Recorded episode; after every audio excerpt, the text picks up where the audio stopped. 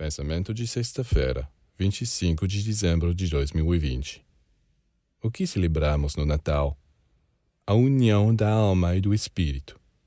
A alma e o espírito se unem para dar à luz um germe que é o ponto de partida em nós de uma nova consciência.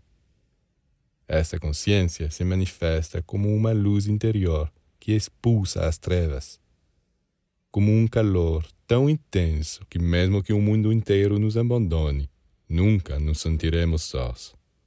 Como uma vida abundante que fazemos jorrar por toda a parte onde os nossos pés nos levem.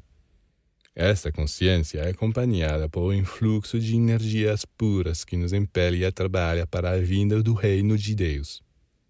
Neste trabalho, descobrimos a alegria extraordinária de nos sentirmos ligados a todo o universo a todas as almas evoluídas de fazer parte desta imensidão, e temos a certeza de que nada nem ninguém pode tirar esta alegria de nós. Na Índia, esse estado é chamado de consciência búdica, e entre os cristãos é chamado o nascimento do Cristo.